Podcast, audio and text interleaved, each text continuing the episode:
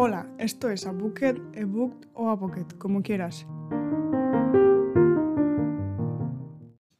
Se acerca final de año y eso significa resumen de lecturas de todo el año que hemos leído, que no hemos leído, cuántas páginas, eh, qué géneros y demás, porque no nos escondamos, a todo el mundo nos gusta, a todo el mundo nos gusta ver cuántas páginas hemos leído a final de año, aunque no te aporta nada y realmente te da igual, pero nos gusta, nos encanta y cotillear un poquito qué ha leído la gente y demás, porque si no, ¿para qué están los apartados esos en, Storygraph y en Goodreads de estadísticas y demás? Pues para eso. Eh, pues eso, voy a empezar un poco mirando las estadísticas del año. Empiezo por Goodreads porque tiene peores estadísticas, no nos mintamos tampoco. Eh, me pone que tengo 19.234 páginas leídas. He hecho antes el cálculo y son 52 páginas al día. Cosa que está bastante bien. O sea, no, obviamente no he leído 52 páginas todos los días, los 365 días del año, pero obviamente hay días que no he leído y otros días que he leído más pero si hubiese leído todos los días 52 páginas al día me parece considerablemente bien. 87 libros, muy bien, irrelevante. El libro más corto, A Minor Raven Boys Holiday Trouble, que es una historia corta de, Raven Boys de Maggie Steve Butter, que pone que tiene tres páginas. No lo recordaba yo tan corto, pero bueno. Y el libro más largo es Uzumaki, 653 páginas. Sí que es gordo, sí, maldita sea, joder. Lo leí hace poco, pero no, no, mm, al ser una, un manga, pues no te da sensación de que sea tan largo, vaya. La media de libros, bueno, la media de páginas de los libros, 221 páginas. Sí, no me escondo, no me gusta leer libros muy largos. No me gusta. Me gusta leer mucho que sean más cortos. El libro que most self, es decir, el que más gente tiene en sus bibliotecas es Percy Jackson y el ladrón del rayo, que este año, bueno, el año pasado, bueno, en 2022 eh, me propuse empezar a leer a Percy Jackson y ya me he leído el primero y justo ahora mismo me estoy escuchando el audiolibro del segundo, así que muy bien, voy a empezar el año escuchando el segundo libro del Mar de los Monstruos y cumpliendo, cumpliendo metas, que nunca pongo ninguna, pero me apetece leer Percy Jackson y el que menos tiene la gente en sus estanterías es un manga que también me leído hace poco, que se llama I Sold My Life for 10,000 yen per year, que son, es un manga de tres volúmenes, eh, un poco intenso, trata sobre la depresión, el amor y tal, pero a mí me gustó bastante. El rating de media 3,7 el que más reiteado está en Goodreads, que tiene un 452. Es el primer volumen de saga. Mi primera reseña fue La Sociedad de los Dragones de Té, que atentos a las reseñas, pure and wholesome, es decir, eh, puro y como entrañable. Pues sí, literalmente define perfectamente la Sociedad de los Dragones de Té. Em, ¿Qué más? Ah, bueno, sí, luego aquí te hace eh, Goodreads un resumen así con todas las imágenes. Digamos que te hace un collage preciosísimo de todos los libros que has leído durante el año. Hermosísimo. Y luego te pone la última reseña, que esta es un poco más larga y no os la voy a leer, que es un poco coñazo. Si queréis leerla, eh, por Goodreads. Y ahora lo interesante que son las estadísticas de Storygraph, eh, que esto, esto te aporta un poco más aunque me pone que tengo 74 libros, mm, es que uso más Goodreads que de Storygraphs, entonces pues igual hay un poco... Se, ha, se ha trastabillado un poco, pero bueno, se ha lagueado el asunto. 74 eh, libros, muy bien. Entonces, menos páginas, 14.628. El género más leído es aventura, 35 libros. Sí, me pega. El segundo, emocional, Bien, light-hearted, tercer em, como género, mood. Los, los, cataloga por mood, no por género, pero bueno, light-hearted. Vaya, un mood interesante. Y luego el siguiente, dark. Eh, bastante, bastante hilarante que el tercer eh, mood sea light-hearted, el segundo emotional y el tercero dark. Un poco roller coaster, eh, roller coaster de moods, es decir, pero bueno. Y luego reflective, funny, mysterious, sad, hopeful, es decir, eh, eh, como reflexivo, gracioso, misterioso. Eh, sí, sí, me pega, me pega, la verdad. Eh, el ritmo de lecturas, pues eso. el ritmo medium, fast. Ah, sí, esto te dice que eh, los libros que lees, el, el ritmo de lectura que tienes, es decir, si son, si se leen rápido o si se leen despacio, que es un poco subjetivo a mi parecer, porque depende de la persona, ¿no? Igual a ti mm, la ficción histórica mm, como que te parece que tiene un ritmo muy rápido y luego, yo qué sé, mm, la ciencia ficción pues no. Pero bueno, me pone que la mayoría son fast pace, supongo que porque son pocas páginas y pues eso al final no es rápido, ¿no? Supongo. El siguiente, eso, la mayoría de mis libros tienen menos de 300 páginas. 56 libros tienen menos de 300 páginas. Y dos libros tienen más de 500 páginas. Los dos libros que me leo en verano, que son los tochos, que siempre los elijo. En verano me leo dos libros gordos y lo demás, eh, todo menos de 300 páginas durante el año. La mayoría es ficción, sí, 88% claramente. Y los géneros. Este, este apartado es interesante. El género que más leo es fantasía, 37 libros. Sí, la verdad es que de un modo u otro, aunque no sea high fantasy, sea pues más soft fantasy o por así decirlo más o menos, o sí, soft fantasy, pues mm, la mayoría de los libros que leo tienen fantasy. Luego cómics, aunque yo no los llamaría cómics, más novelas gráficas, porque me pone que tengo 23 y por ejemplo me sale, he leído todas las novelas gráficas de Hilda que han salido, porque la serie me gustó bastante y pues me he leído las novelas gráficas, que básicamente es la serie, no te expande mucho más, pero me gustan la, el estilo del dibujo del Luke Pearson, este, del, del autor.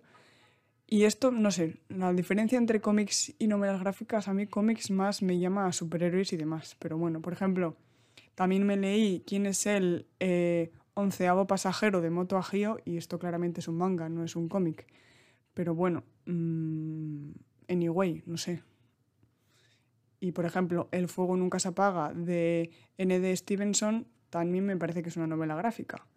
Pero bueno, esto ya son subjetividades. Y luego el tercer, el, el tercer género que más he leído es manga y luego ciencia ficción y luego romance. Interesante. ciencia ficción, ¿qué considera ciencia ficción? Ah, bueno, sí. Es que este año me leí hasta el último tomo que estaba publicado de Saga, que son nueve, me los leí todos seguidos. Entonces, claro, pues si te lees dos, nueve tomos de Saga, pues obviamente, pues mmm, la mayoría, el género que más has leído será de ciencia ficción, que es del que es Saga. Y eso, luego romance, LGTBQIA+, eh, Young Adult, y luego salen novelas gráficas no sé, esto no, no, yo creo que no está bien. Cómics, novelas gráficas, no sé, me estaré equivocando, pero yo estos géneros nunca sé cómo diferenciarlos. Para mí cómics es más superhéroes, eh, estilo pues eso, Spider-Man y demás, que alguno creo que me he leído.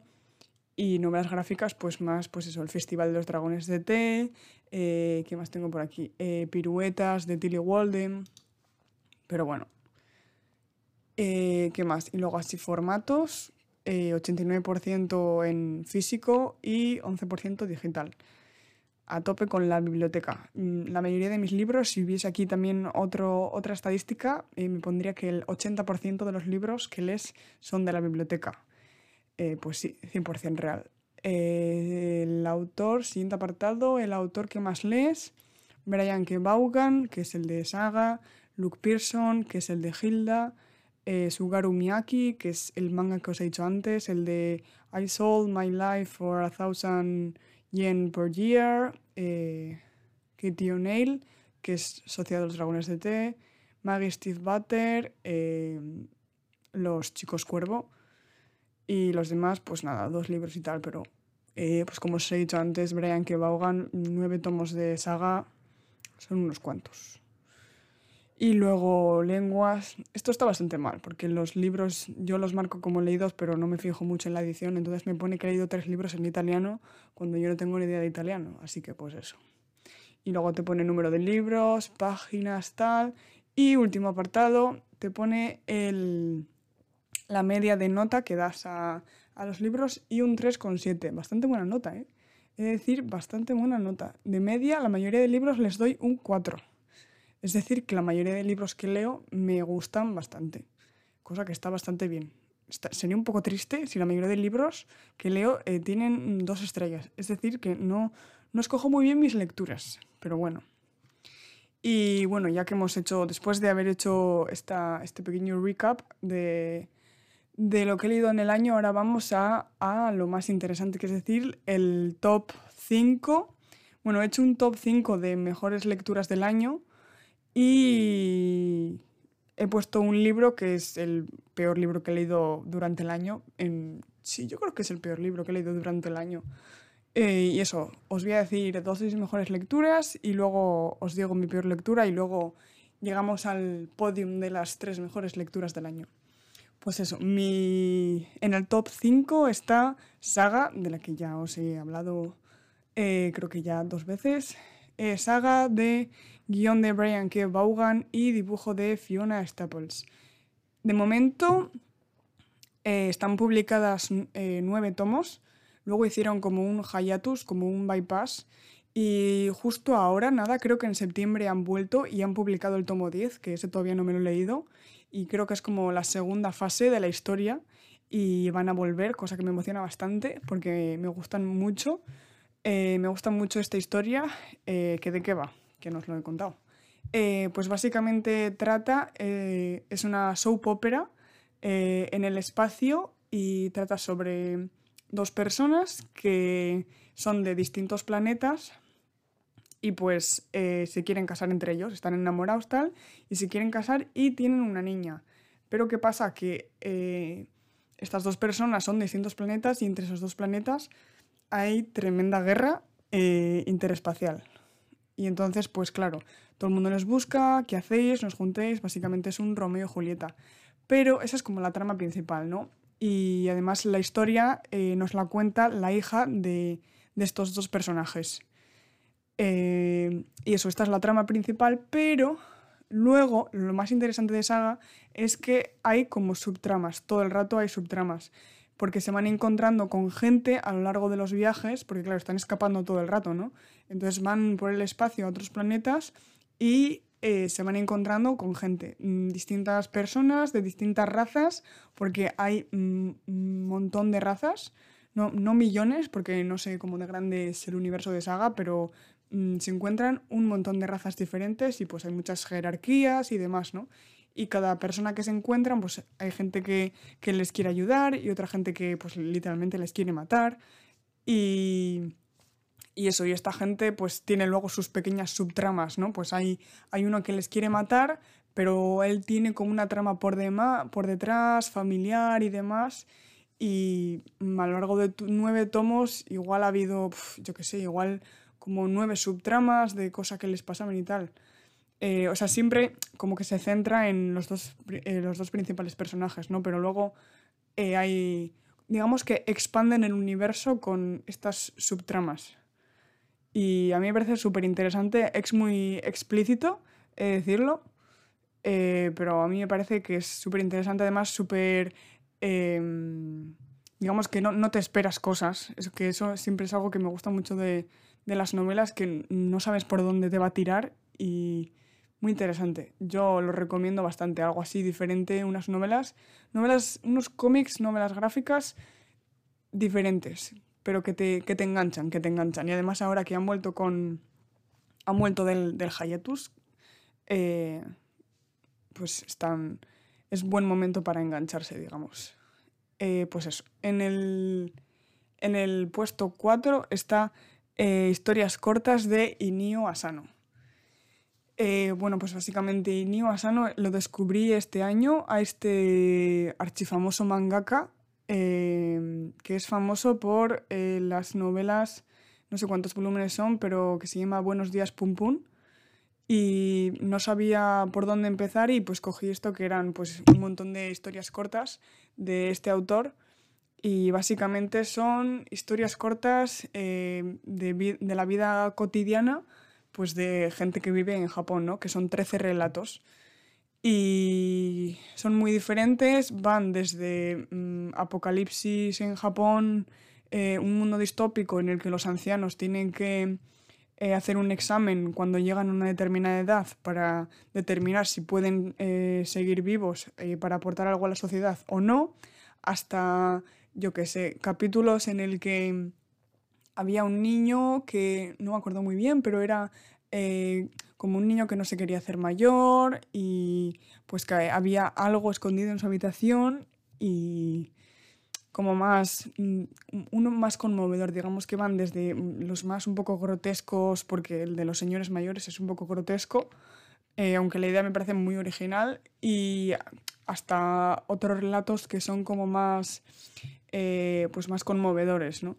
Y el estilo de Niosan es súper característico. Sus personajes, pues eso, tienen como ojos más grandes, caras como más, más redonditas. Y yo creo que es un súper buen eh, tomo para, para empezar con Inio Asano. Y, y, a veces pasa que en las antologías, pues eso, son 13 relatos y igual eh, pues solo te gustan 3, pero en esta antología yo creo que igual menos... Mm, me pasó justo al contrario, me gustaron todos, menos dos o tres, no sé, me gustó muchísimo. Tengo que, quiero leer más de Inio Asano, de hecho quiero leerme eh, Buenos días Pum Pum, me lo tengo que pillar de la biblioteca porque me gustan mucho eh, las historias de este mangaka y el estilo, el estilo que tiene. Y ahora viene a la peor lectura del año, que no es otra que Twisted Love de Ana Juan, no sé cómo es en castellano, Twisted Love. Este libro que tiene una portada blanca y las letras son azules, que se llama eh, Amor, bueno, no sé cómo se llama, Twisted Love, si es archifamoso este libro. Eh, Ana Juan, eh, Ana Juan, perdón si lo estoy diciendo mal. bueno, pues básicamente este libro es mm, un libro sobre romance, que yo lo había cogido porque no sé qué me había leído antes, pero me apetecía algo así yo qué sé, ligerito para echar el rato, ¿no? De esto de que te apetece un libro de 200 páginas, ligerito para echar el rato. Sabes perfectamente que no va a ser 5 estrellas, pero bueno, 3 estrellas le darás. Pues equivocada me hallaba yo, tristemente equivocada. Básicamente eh, trata sobre una chica que vive con su hermano y pues que el hermano se tiene que ir y le tiene que dejar con el amigo de su hermano que, o oh casualidad, la hermana pues tenía como un pequeño crash en el amigo de su hermano.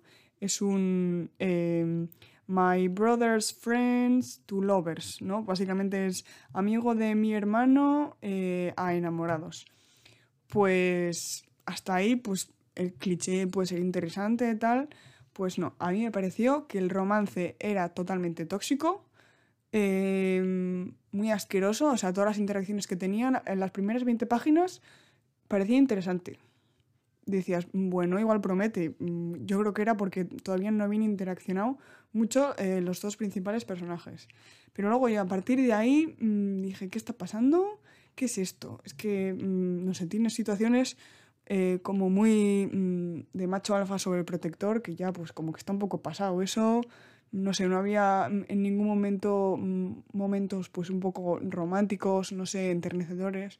Yo no vi nada por ahí, mm, no sé, iba, iba de mal en peor. Había una codependencia entre los dos, mm, pues eso, muy, muy tóxica, o sea, no sé. Eh, he sacado algunas frases para que veáis. Eh, eh, ella estaba debajo, o sea, ella estaba bajo mi protección, eso que no me salía, es los tengo en inglés. Ella estaba bajo mi protección ahora. Pues muy bien, felicidades. Mm, si piensas que te estoy dejando ahora sola y eh, desprotegida en cualquier sitio, no me conoces para nada. A tope, Dios, desprotegida, ¿eh? Cómo le gusta este proteger a la gente. Em, ah, bueno, y, otra cosa que le gusta al personaje principal es eh, burn the world down, es decir, em, quemar el mundo porque sí, porque así entiende él el amor. Eh, pone, porque él quería quemar el mundo, echar el mundo abajo eh, y verme, y verme, bueno, y no verme herida, pero vaya. Y luego, eh, eso, le encanta quemar el mundo, porque los, los, los psicólogos no lo entendían. No quería curarme, quería quemar el mundo otra vez quería sangrar, quería sentir, eh, quería sentir cada brizna de dolor. No sé, muy turbio. No me gustó para nada. Pues eso es mi, peor libro del año. Pero vamos, mm, creo que hacía tiempo que no leía un libro tan malo. Y lo, más perturbador era que lo vi, mm, no, sé, no sé en qué tienda de libros lo vi, pero lo vi y estaba en sección, digamos que dos baldas a la izquierda estaba, estaba Jerónimo Stilton y dije, pues muy bien, mm, qué bien, felicidades. Esto está súper bien catalogado. es que, pero bueno, volvamos a, un asunto más interesante. El tercer libro, ah, es verdad que ahora ya empezamos en el podio. El tercer libro que, que más me gustó del 2022 es El rumor del oleaje de Yukio Mishima. Totalmente imprevisto este libro. Eh, es un libro costumbrista eh, sobre una isla pequeña de Japón en la que hay una pequeña comunidad de pescadores que está pues apartada de digamos la ciudad principal, ¿no? Pues Tokio. Y básicamente es eh, una novela de romance de dos, eh, de dos jóvenes que tienen, no sé, 16 o así, pues mm, digamos que es una novela de romance entre eh, dos personajes principales que viven en esta pequeña isla pesquera a las afueras de, de, Japón, ¿no? Pero lo más interesante, es decir, la... eso, la, el romance, que no me salía, el romance me pareció interesante, o sea, me gustó y había momentos bonitos, había momentos un poco raros. También he de decir, mm, digamos que esta novela se escribió hace mucho tiempo y supongo que será por eso, pero bueno, había momentos un poco raros. Pero lo que más me gustó era eh, el factor costumbrista de la novela, porque habla mucho sobre cómo vivía esa gente eh, en ese pequeño pueblo, cómo los jóvenes vivían, o sea, cómo los jóvenes veían eh, vivir en ese pueblo, cómo veían la gran ciudad, lo que, lo que les transmitía, lo que sentían hacia, hacia su pueblo y cómo estos jóvenes iban a pescar con sus padres o cómo veían el mar, ¿no? Porque ellos al final eh, son pescadores y, y, el mar pues es su, su, forma de vida y pues cómo veían las olas, ¿no? Hacen, la portada sale el cuadro este súper famoso que es la ola de Kanagawa, que son olas que tienen como pequeños pinchos, eh, pues eso, simbolizando cómo el mar puede ser eh, muy peligroso, pero claro, a la vez también dependen del mar, ¿no? Y eso fue lo que más me gustó, me dio también un poco de sensación de la colina de las amapolas de la película de Estudio Ghibli, porque pues eso también es eh, dos chicos que viven en un pueblo cerca de, de la costa y la chica tiene un padre que es pesquero, ¿no? Y no sé, me dio, me dio esa sensación. Pero me gustó pues eso, más que nada por, por, el, por el factor costumbrista que tiene la novela. Y he sacado también alguna frase interesante, eh, por ejemplo esta. Eh, oía el sonido de las olas golpeando en la orilla, y era como si la oleada de su joven sangre siguiera el compás del movimiento de las grandes mareas del mar. Sin duda era porque la propia naturaleza satisfacía su necesidad, su necesidad eh, que Shinji no sostenía una especial falta de música en su vida cotidiana. Pues eso, que el protagonista Shinji, em, el mar es mm, algo que necesita para vivir, que le encanta, porque el protagonista mm, está como muy orgulloso de su pueblo, pero a la vez pues sabe que, es un arma de doble filo, ¿no? Que puede ser muy peligroso. Y eso, no sé, me, me gustó mucho. Además es súper cortito, creo que tiene 200 páginas, 150, se lee, se lee en nada.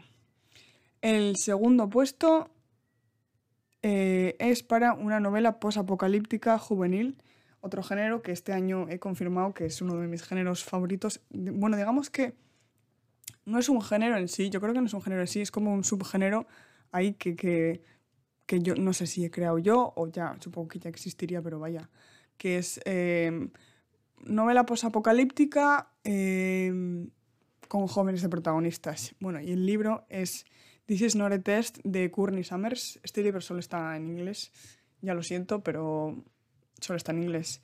Eh, Courtney Summers es la autora de Sadie, seguramente lo la conoceréis por ese libro. Y pues, bueno, básicamente este libro trata sobre... Em, ¿Cómo se llama la protagonista? Que no me acuerdo. Ah, sí, Sloan. Eh, Sloan Price, que está en un mundo en el que pues hay zombies, ¿no? Ha habido mm, un virus tal y hay un montón de gente que se ha convertido en zombies. Entonces, eh, estos seis estudiantes, Sloan pues es la protagonista, ¿no? Pero luego hay como otros cinco estudiantes, están refugiados en Cortex High, que es un, pues es un high school, una escuela, y pues tienen que estar ahí, que eso es su refugio, entonces si salen van a morir, pero si no salen pues van a estar ahí aguantando lo que pueden aguantar con eh, lo que les queda de cosas. Entonces, básicamente eh, el libro es sobre nuestra protagonista y los demás eh, lidiando con problemas de mm, seguimos viviendo, mm, bueno, es, el principal problema de la protagonista es mm, ¿qué hago yo aquí? O sea, ¿qué leches hago yo aquí siguiendo viva si el mundo se ha ido a la mierda? ¿Para qué? ¿Para qué quiero seguir sobreviviendo? Que es el, suele ser la pregunta principal de novelas posapocalípticas, ¿no? Pero es interesante porque al final son jóvenes que tienen 16, 18 años y pues eso, mm, van reflexionando y la protagonista pues eso, eh, reflexiona sobre mm, qué, está haciendo ahí, sobre si su hermana, porque también su hermana, ella no sabe si está viva o está muerta, eh, porque tenía problemas, problemas en casa y, y se escapó y entonces ella no sabe si su hermana está viva o está muerta, si, si si quiere seguir teniendo esperanzas. Y pues eso, y luego también estos cinco personajes, pues algunos tienen pues problemas de ira porque ya no saben mm, qué hacer con toda esa rabia que tienen contenida, otros sin embargo son súper positivos y pues básicamente es una novela eh, mm, que, que, sobre estos personajes y cómo interactúan entre ellos y cómo hacen para, para sobrevivir. Es una novela un poco sobre, pues, sobre un poco la ansiedad y la depresión que te da esa situación, básicamente.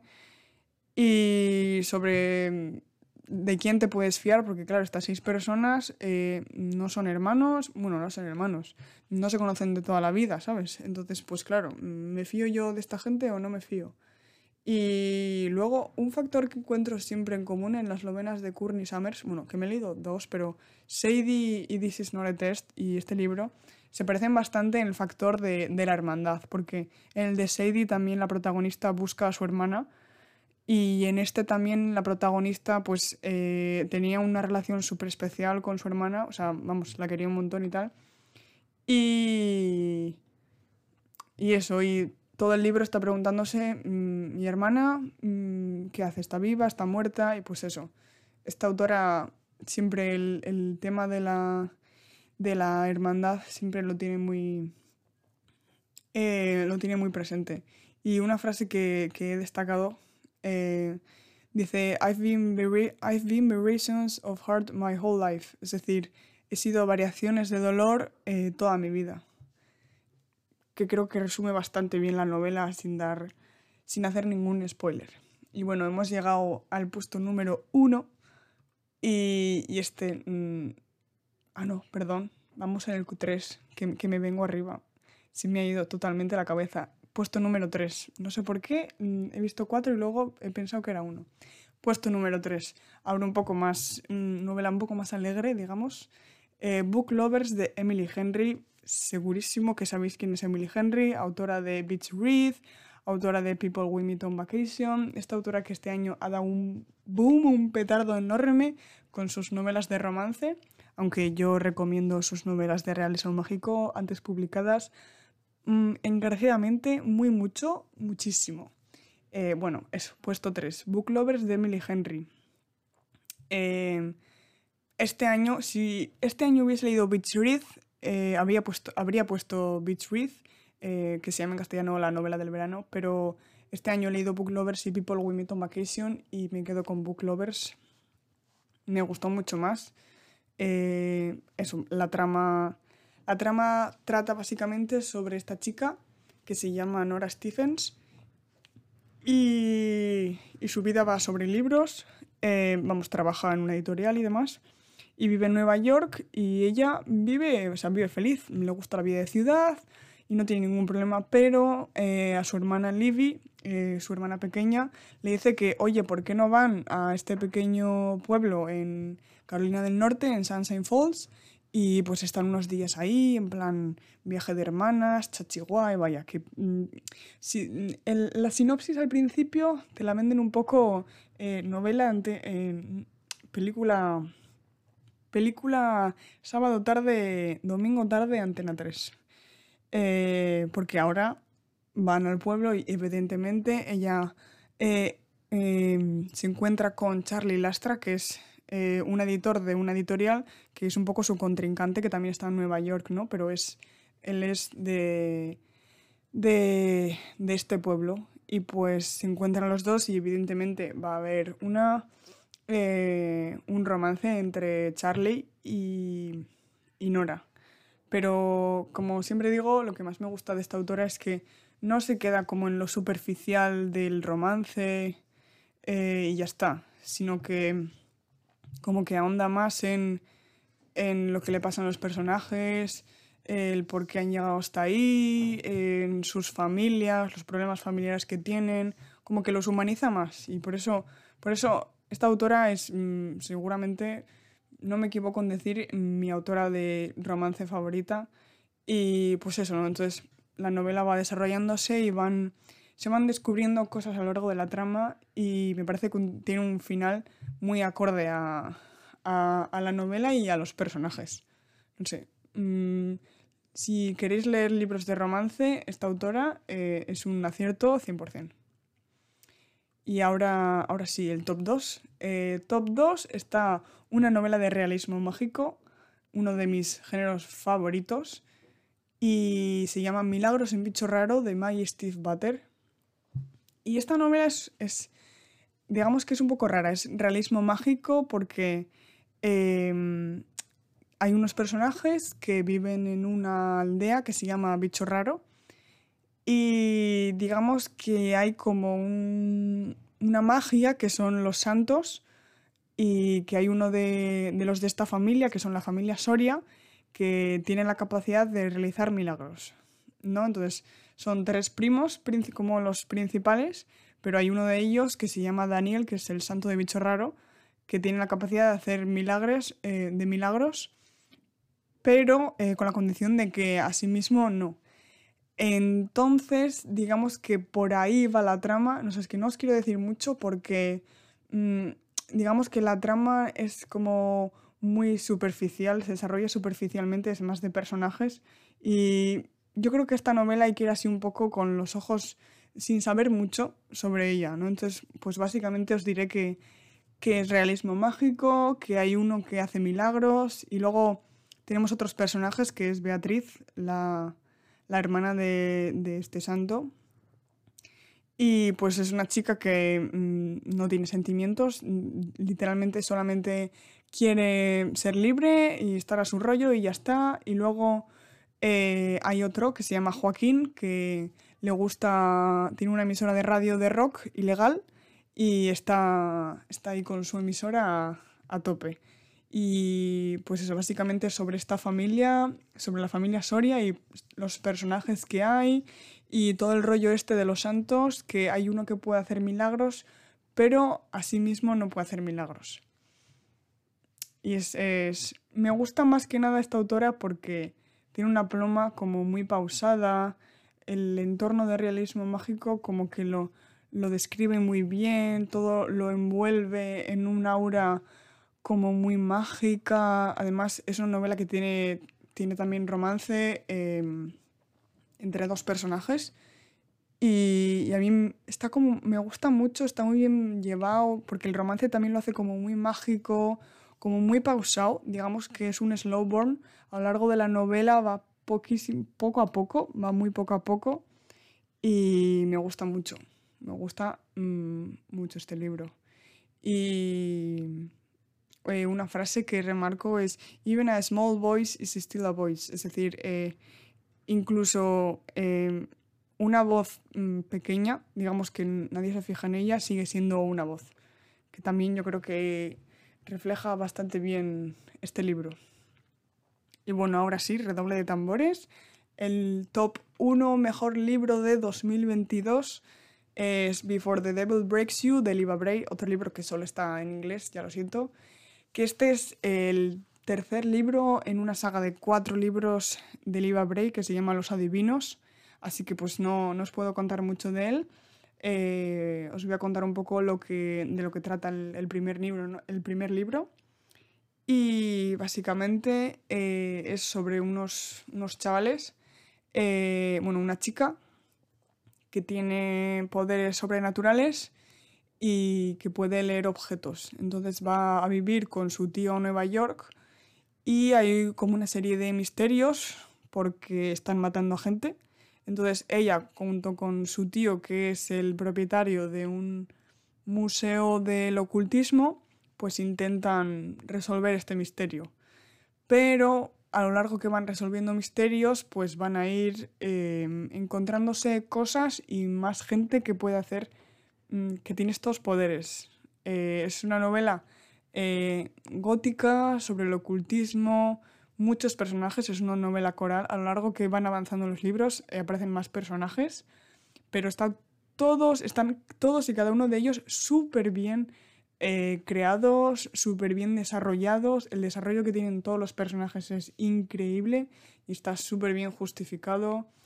Y también em, yo creo que estas novelas son muy interesantes porque es Nueva York en los años 20, entonces como que le da más misterio a todo este asunto.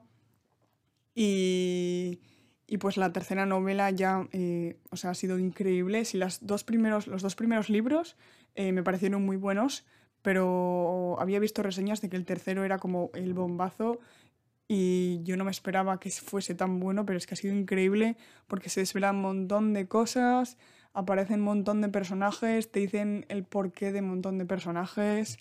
Si leéis en inglés y queréis un libro sobre sociedades secretas, ocultismo, un poco así, mm, fantasía gótica, Dark Academia, mm, me da un poco estilo Dark Academia este libro eh, os lo recomiendo un montón. Son gordos, pero merece la pena cada página. Y bueno, hasta aquí, eh, hasta aquí el, episodio de hoy. Espero que os haya gustado un montón. Eh, abajo tenéis el Linktree a todas mis redes sociales, Goodreads, The Storygraph, que os he hablado al principio del episodio, Instagram, Twitter y demás. Nos escuchamos en el siguiente episodio el año que viene.